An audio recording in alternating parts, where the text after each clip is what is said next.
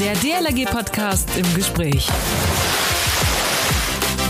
Der letzte Tag des Jahres, Silvester 2022. Es wird ein besonderer Jahreswechsel dieses Mal. Und etwas Besonderes gibt es auch heute wieder im DLRG-Podcast, nämlich den zweiten Teil des Gesprächs mit unserer Präsidentin Ute Vogt, die auch heute, wie eben auch schon vergangene Woche am Heiligabend, direkt auf eure Fragen, Anregungen, Wünsche antworten wird.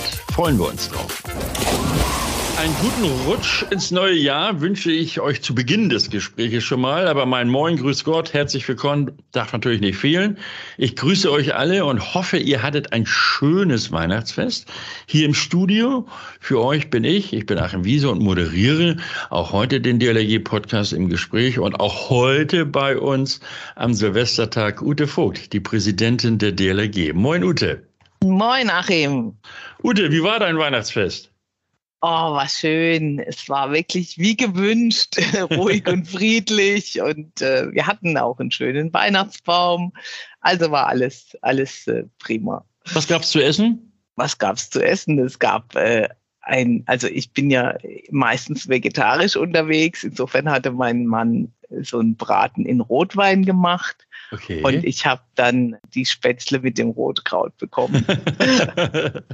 wie, äh, wie, konntest du denn äh, zwischen den Jahren die Zeit für dich und deinen Mann nutzen? Naja, wir haben tatsächlich, weil wir ja nicht so ganz weit weg vom Wasser wohnen, viel Spaziergänge am, am Wasser gemacht, haben den Hund dabei gehabt, der hat da seine Freude, aber es war schon ganz frisch dann auch. Wenn du hier im Norden unterwegs bist, musst du natürlich auch mit der frischen Brise rechnen. Das ist so. Ute, wenn du so an das Jahr 2022 zurückdenkst, was fällt dir da als erstes ein? Ach, an das Jahr, das ist ja noch gar nicht vorbei. Heute ist ja noch Na, der letzte, der letzte Tag. Tag. heute, ja. Nein, mir fällt, äh, mir fällt äh, als erstes leider schon ein, dass es in diesem Jahr mit dem Krieg in der Ukraine ein Ereignis gab, mit dem ich nicht mehr gerechnet hätte.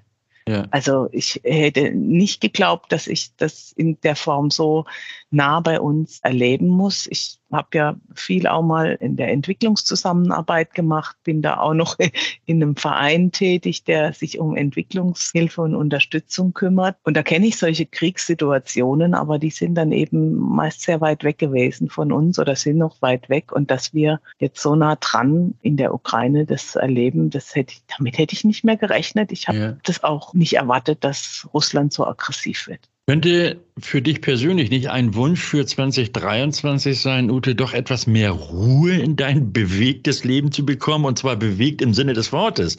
Denn Stuttgart, Ostseeküste in der Nähe von Kappeln, da bist du ja ständig unterwegs und am Pendeln über den ganzen vielen Terminen. So ein bisschen Ruhe könnte doch da tatsächlich ein Wunsch sein, oder? Ach, ich bin ja, war ja 27 Jahre lang äh, Abgeordnete und, und bin da einfach auch ein Leben gewöhnt, bei dem ich permanent unterwegs war. Wir waren ja 22 Wochen im Jahr in Berlin zur Sitzungswoche.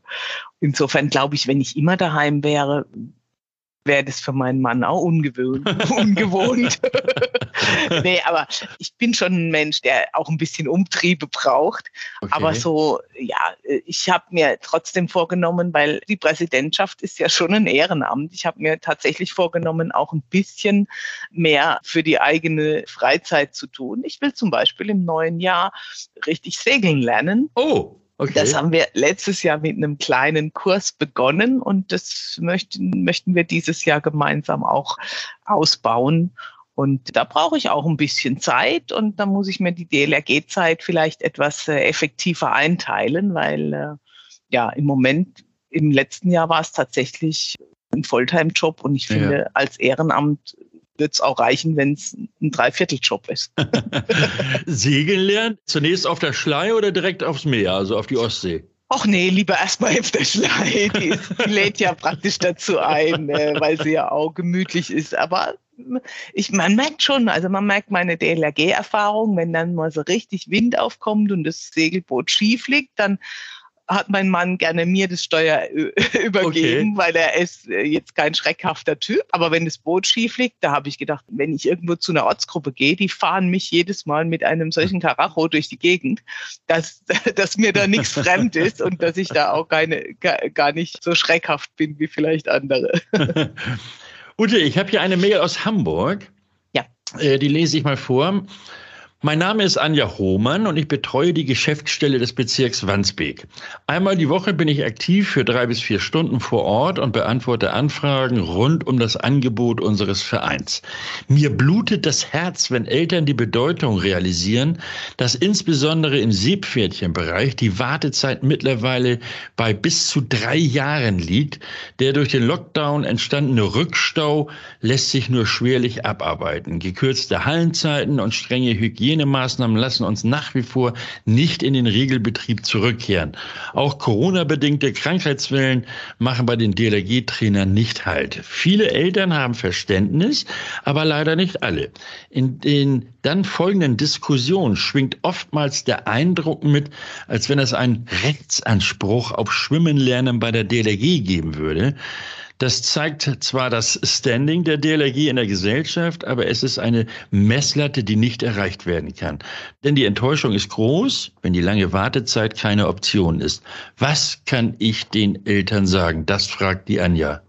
Ja, die Anja legt da den Finger in die Wunde, weil es tatsächlich so ist, dass viele gar nicht wissen, dass wir das Angebot ehrenamtlich geben und dass unsere Leute das in ihrer Freizeit tun. Und das finde ich, da gibt es manchmal tatsächlich eine Anspruchshaltung, die ist recht kräftig. Was man merkt und was ich auch den Eltern immer sage, im Grunde, wir erfüllen eigentlich hier eine Aufgabe, die äh, staatlicherseits auch ja. geleistet werden müsste. Also vielleicht jetzt nicht gleich, dass man alle Schwimmkurse staatlich anbietet, aber im Grunde ist das Thema Schwimmen lernen eines, was in der Schule vermittelt werden müsste. Also das war früher ja so in den Grundschulen und ist auch heute noch in den Lehrplänen, dass das Schwimmen lernen an sich verpflichtend ist. Und es ist hm. ein Unding, dass wir im Grunde hier die Arbeit übernehmen müssen, die die Schule nicht mehr leisten können, weil sie keine Bäder zur Verfügung haben. Also das ist halt, da finde ich, kann man schon deutlich werden und kann sagen, ja, wir tun, was wir können als DLRG. Unsere Ortsgruppen machen sogar mehr Angebote als in den Jahren zuvor, einfach weil wir es müssen und weil die Wartelisten so lang sind. Aber wir sind nicht in der Lage, ehrenamtlich das aufzufangen, was durch den fehlenden Schulunterricht einfach an Lücken entsteht. Ja. Und da fehlen mir im Moment tatsächlich auch die Anstrengungen von Ländern und Gemeinden, um hier aufzuholen und tatsächlich auch dafür zu sorgen, dass Schulen den Unterricht geben können. Da sind wir wieder bei deinem Herzenswunsch, diesen runden ja. Tisch. Ja, genau. Der muss nun tatsächlich mal irgendwann herkommen. Aber vielleicht haben wir auch selbst so ein bisschen Schuld an der ganzen Sache, denn wir kommunizieren ja auch, dass jedes Kind schwimmen lernen muss und wir drängen uns ja praktisch auch in so eine Situation, diesen gesellschaftlichen Beitrag zu leisten. Also zum Teil ja, wie du eben auch sagtest, die Schulen haben eigentlich die Aufgabe, dass wir praktisch die hoheitliche Aufgabe wahrnehmen. Naja, wir, wir sind eben ein Verein, der sich auch gegründet hat, um Kindern und Erwachsenen auch, damals war ja auch das Erwachsenenschwimmen ein wichtiges Thema, um Menschen das Schwimmen beizubringen ja. und um für Sicherheit zu sorgen. Sicherheit am und im Wasser, vom Nichtschwimmer zum Schwimmer, vom Schwimmer zum Rettungsschwimmer. Das ist das, was unseren Verein ja ausmacht. Und insofern äh, würde ich da nie drauf verzichten, ähm, zu sagen, jeder Mensch muss schwimmen lernen. Nur ich finde, es ist eben auch unsere Aufgabe, deutlich zu machen, wir können das nicht alleine leisten. Wir ja. leisten ja da gerne unseren Beitrag, aber es kann nicht sein, dass das alleine an uns lenkt. Weil ich sage immer gerne, Schwimmen ist eine Kulturtechnik, die ist wie Lesen, Schreiben, Rechnen. Das gehört zur Bildung dazu und deshalb, wie gesagt, ist es für uns eine, finde ich, ehrenvolle Aufgabe, die wir auch mit Freude angenommen haben und die unseren Verein ja ausmacht. Aber es kann nicht sein, dass wir dann praktisch schulische Aufgaben übernehmen auf Dauer. Nun musst du aber trotzdem mal den Blick in die Glaskugel wagen, denn morgen beginnt ja nun das neue Jahr. Was glaubst du oder was siehst du in deiner Glaskugel? Wie könnten wir das denn irgendwie hinbekommen? Auch dein Wunsch runder Tisch und dass wir da wirklich äh, offenbar müssen wir noch um Anerkennung kämpfen, das glaube ich eigentlich nicht, aber es ist die Infrastruktur. Ja, es ist die Infrastruktur und wir brauchen Modelle, die, die gewährleisten, dass auch die Kommunen da nicht alleine gelassen werden. Also wir machen sehr stark Werbung zum Beispiel für interkommunale Bäder. Also es kann doch nicht sein, dass ich überall interkommunale Gewerbegebiete mache, aber keine Gemeinde auf die Idee kommt, mal zu sagen, hey, jetzt haben wir verschiedene Schulen an unterschiedlichen Standorten, lasst uns interkommunal ein Bad machen, das wir gemeinsam nutzen zum Beispiel. Mhm. Also wir mhm. versuchen auch als DLRG da Beispiele zu geben, was Kommunen machen können. Und wie gesagt, das Wichtigste ist immer noch, dass wir Bund, Länder und Gemeinden an einen Tisch bringen, um mal zu schauen, wo sind die Schulen und wo sind die Löcher? Wo brauchen mhm. wir im Grunde Investitionen? Weil im Moment geht das Geld einfach ungeplant in die Gegend. ähm, ja, es ist so, es gibt immer wieder Förderprogramme für Bäder. Das ja, ist ja. gar nicht das Thema aber die gehen meistens dorthin, wo die Kommunen sowieso schon Geld haben. Und in anderen Bereichen gibt es einen ländlichen Raum, der im Grunde total unterversorgt ist. Stimmt, und äh, ja. ne, also bei uns in, in Kappeln und in Gelting, die Ortsgruppen, die fahren teilweise eine Stunde, bis ja. sie überhaupt zu einem Bad kommen, wo sie Unterricht geben können. Also im Sommer hat man die Ostsee, aber im Winter und im Herbst äh, und auch für die Anfängerkurse ist es äh, eine ganz große Herausforderung, überhaupt genug Wasserfläche zu bekommen. Also da ist noch ein dickes Brett, das wir zu bohren haben. Ja. Ute, im vergangenen Jahr gab es ja viele Nachrichten, auch äh, viele sehr bedrückende und die eben zum Nachdenken veranlassen. Eine hattest du schon genannt, der Krieg in Ukraine. Dann kommt die Energiekrise dazu. Wie kommen wir da als, auch als DLRG durch? Ja, es ist sicherlich für uns eine Herausforderung, gerade weil eben auch viele Bäder betroffen sind. Da werden die Badetemperaturen gesenkt und wir müssen auch mit den Betreiberinnen und Betreibern im Kontakt bleiben. Also ich glaube, wir kommen da nur durch, wenn wir einfach unsere Arbeit so weiter fortsetzen, dass wir permanent sehr beharrlich dranbleiben und sagen, Leute, ihr dürft nicht nochmal einen Jahrgang ohne Schwimmausbildung lassen. Und das ist für uns ja das A und O. Und was mir halt am Herzen liegt, ist das Thema Rettungsschwimmausbildung. Es geht ja nicht alleine darum, dass Kinder und Jugendliche schwimmen lernen, sondern es geht halt auch darum, dass wir Rettungsschwimmerinnen und Rettungsschwimmer haben. Ja. Wir haben in der letzten Saison schon richtig trommeln müssen, dass wir gerade in der Vorsaison, wenn noch keine Schulferien sind, genügend Leute haben. Und da schwebt mir vor, dass wir uns auch Gedanken machen, ob wir auch mehr Quereinsteiger ansprechen. Weil mhm. bei uns ist so, wir warten immer, dass die Kinder zu uns kommen. Da kommen ja auch Gott sei Dank genug. Und dann schauen wir, dass die aufwachsen, bis sie dann auch Rettungsschwimmerin oder Rettungsschwimmer werden.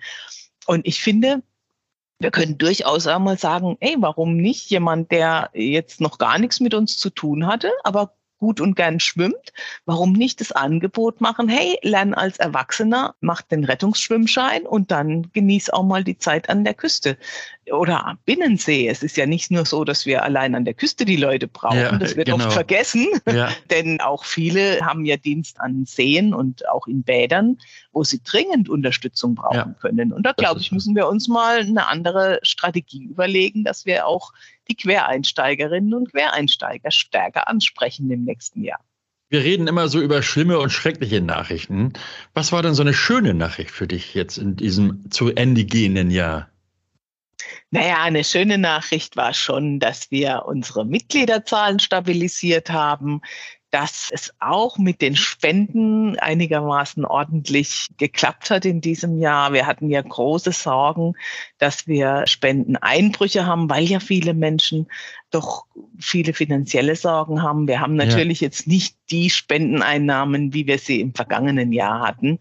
Klar, es ist schon weniger geworden, aber wir haben noch einigermaßen ordentlich das Jahr meistern können. Und da bin ich auch sehr, sehr dankbar, weil wir dadurch gemerkt haben, gerade unsere Spender und Sponsoren sind doch auch treue Menschen, die uns gerade in schwierigen Zeiten zur Seite stehen. Das macht mich auch sehr dankbar, denn ohne diese Unterstützung könnten wir unsere Arbeit so gar nicht leisten. Und dann haben wir jetzt eine Frage von Sophie aus der Community. Ich denke mal Facebook oder Instagram. Hallo. Hallo, liebe Präsidentin. Ich hoffe sehr, dass Sie meine Frage erreicht. Und ich habe einmal eine folgende Frage an Sie. Was werden Sie oder die DLRG in 2023 tun, um weiterhin das Hallenbädersterben zu verhindern? Gerade jetzt natürlich auch mit Blick auf die Energiekrise. Und wie können Sie vorgehen, damit eben weniger Hallenbäder überhaupt geschlossen werden? Das Bädersterben verhindern, das haben wir ja gerade besprochen, ist äh, tatsächlich eine wichtige Aufgabe.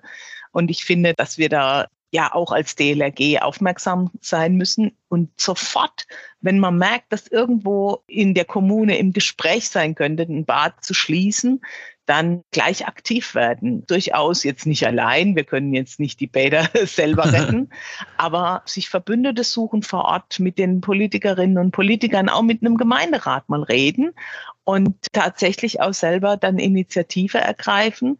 Das ist das, was man vor Ort machen kann. Und wie gesagt, was wir tun, ist vor allen Dingen Bundes- und Landespolitik anzusprechen, damit sie die Kommunen in Zukunft unterstützen und nicht alleine lassen, weil viele Gemeinden eben große Schwierigkeiten haben, die Bäder zu unterhalten. Wir haben im Vorfeld schon zu Beginn der Energiekrise auch massiv Werbung gemacht, nicht alleine nur, sondern zusammen mit anderen Sportverbänden, dass auf jeden Fall die Bäder, die zur Ausbildung benötigt werden, solange es irgend geht, mhm. offen bleiben müssen. Und ich finde, bis jetzt, toi, toi, toi, haben wir doch äh, vergleichsweise wenig Bäderschließungen aus Energiespargründen. Da hatte ich ehrlich gesagt mehr befürchtet. Ja, Aber stimmt, ja. Sophie hat recht, das Thema Bädersterben verhindern bleibt ein politisches Thema auf allen Ebenen. Das wird uns auch weiter beschäftigen 2023. Ute, wir hatten Heiligabend über die Mitgliederbefragung gesprochen.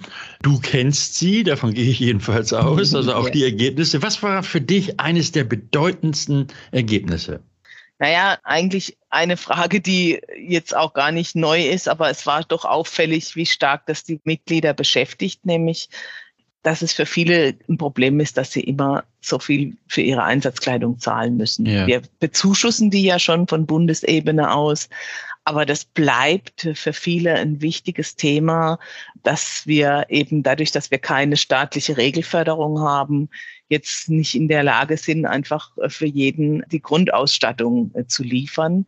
Und das bleibt für uns auch eine Herausforderung, wo wir wirklich überlegen müssen, auch mal mit den Landesverbänden zusammen, ob wir da nicht einen Weg finden, stärker zu unterstützen. Das fand ich so einen, ja. einen wichtigen Punkt. Und ein weiterer Punkt, der viele beschäftigt war, dass wir eben auch in Zukunft genügend Menschen haben, die sich als Ausbilderinnen und Ausbilder zur Verfügung mhm. stellen. Da haben wir ja schon unter anderem auch durch die Spendengelder die wir aus der Hochwasserkatastrophe bekommen haben, haben wir da nochmal zusätzlich Programme auflegen können, um mehr Leute als Ausbilderinnen und Ausbilder zu unterstützen.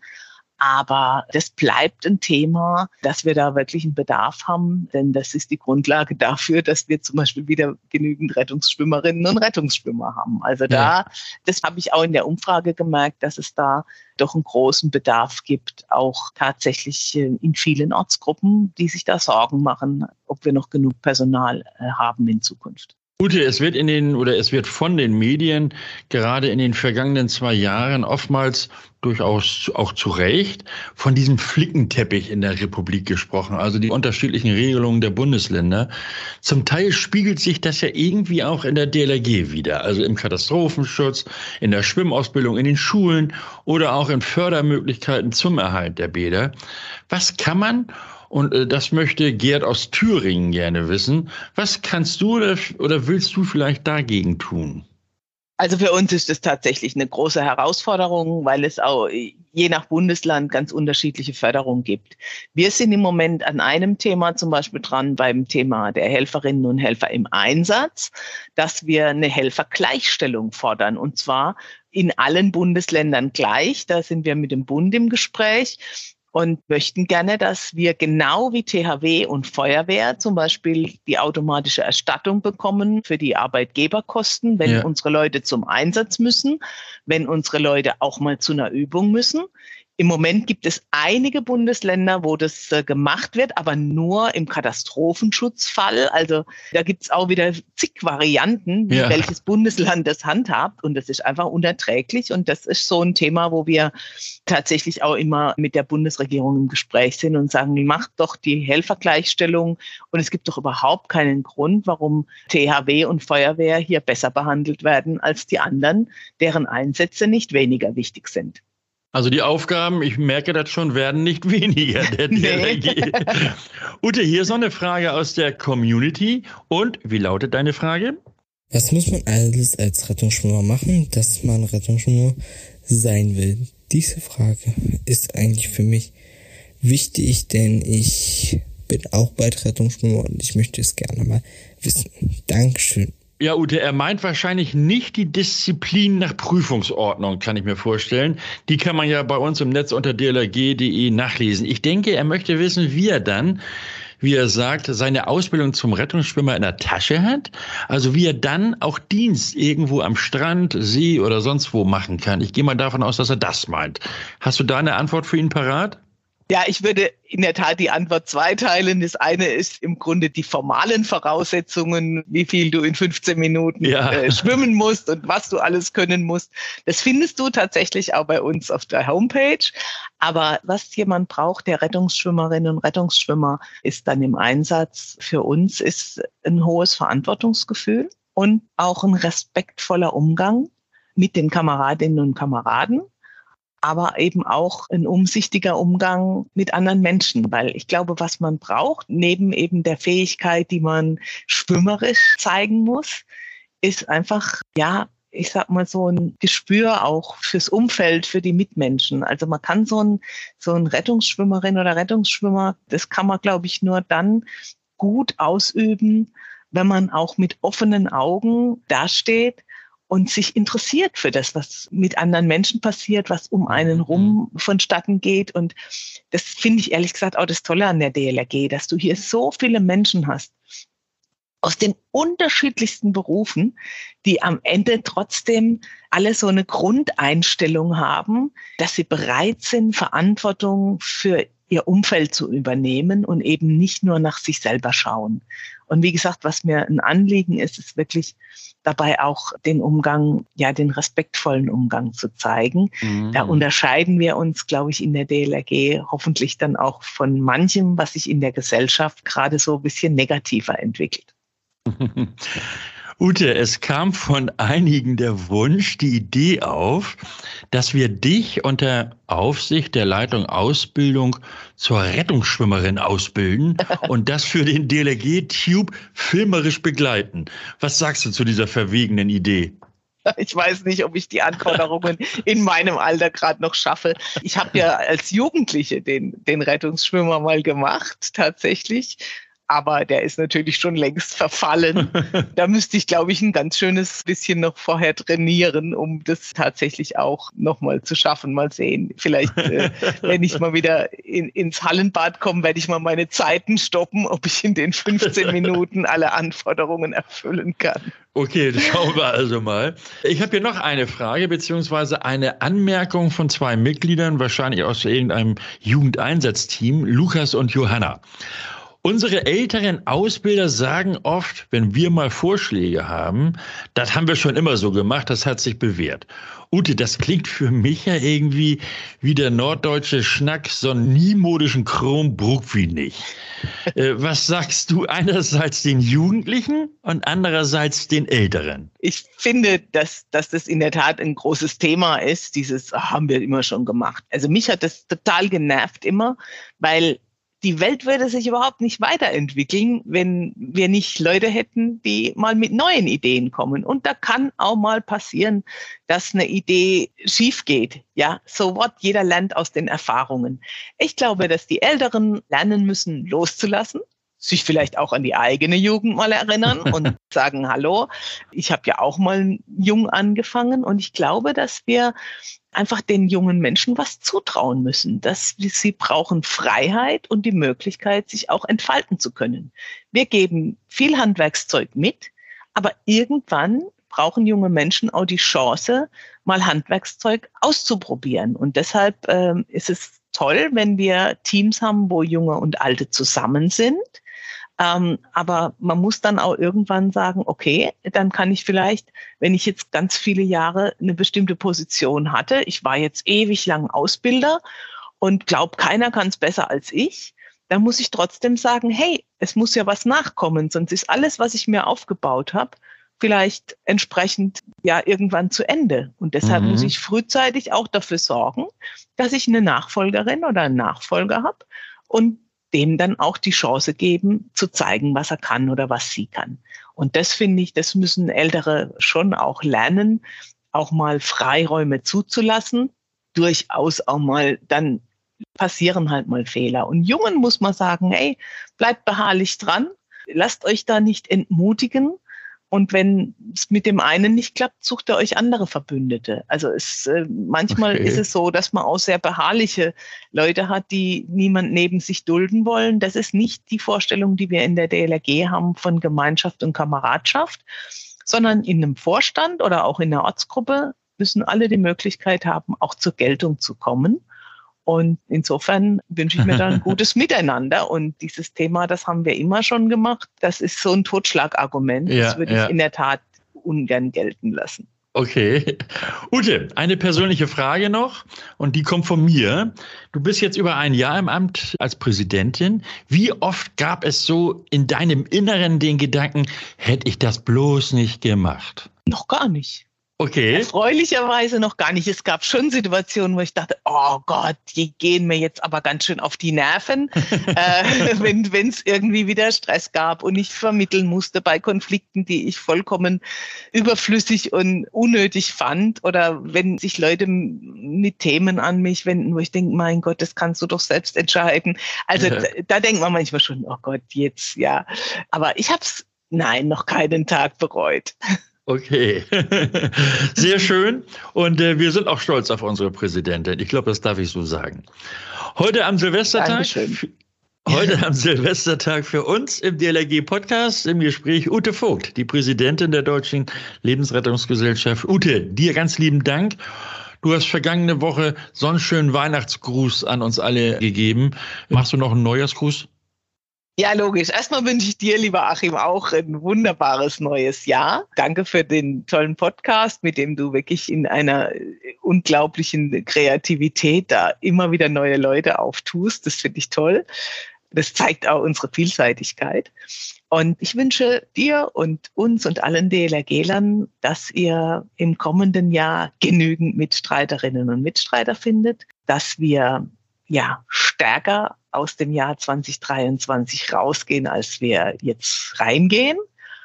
Und dass vor allen Dingen alle, die bei uns und mit uns in der DLRG sind, gut und sicher aus ihren Einsätzen und aus ihren Aufgabengebieten wieder rauskommen. Und dann wünsche ich allen viel Freude und bedanke mich vor allem für die vielen, vielen Stunden, die ihr eure freie Zeit gebt, um anderen Menschen helfen zu können. Das ist unbezahlbar und ich bin sehr stolz darauf, dass ich euch vertreten darf, die ihr so viel für unsere Gesellschaft leistet. Ein Super. wunderbares neues Jahr. Sehr schön. Und äh, nächste Woche Sonnabend, da geht's hier um die große Umfrage. Wir hatten eben schon drüber gesprochen, die ja im vergangenen Jahr dann lief. Es war ja eine Art Mitgliederbefragung. Und da sind wir natürlich alle ganz heiß, was denn dabei heraus bzw. herumgekommen ist. Wir werden es erfahren vom Koordinator dieser Umfrage, Vizepräsident Dr. Dirk Bissinger, nächste Woche hier im DLG-Podcast im Gespräch. Und ihr denkt bitte auch an Silvester dran, noch schnell die Einstellung an eurem Smartphone, dass ihr immer so eine Push-Nachricht bekommt, wenn ich wieder on air gehe. Und äh, abonnieren natürlich auch iTunes und Spotify oder reinhören auf dlg.de slash Podcast. Vergesst eure Kommentare nicht und auch das Teilen und Liken bei Facebook und Instagram. Mein Name ist Achim Wiese. Schönen Dank fürs Zuhören.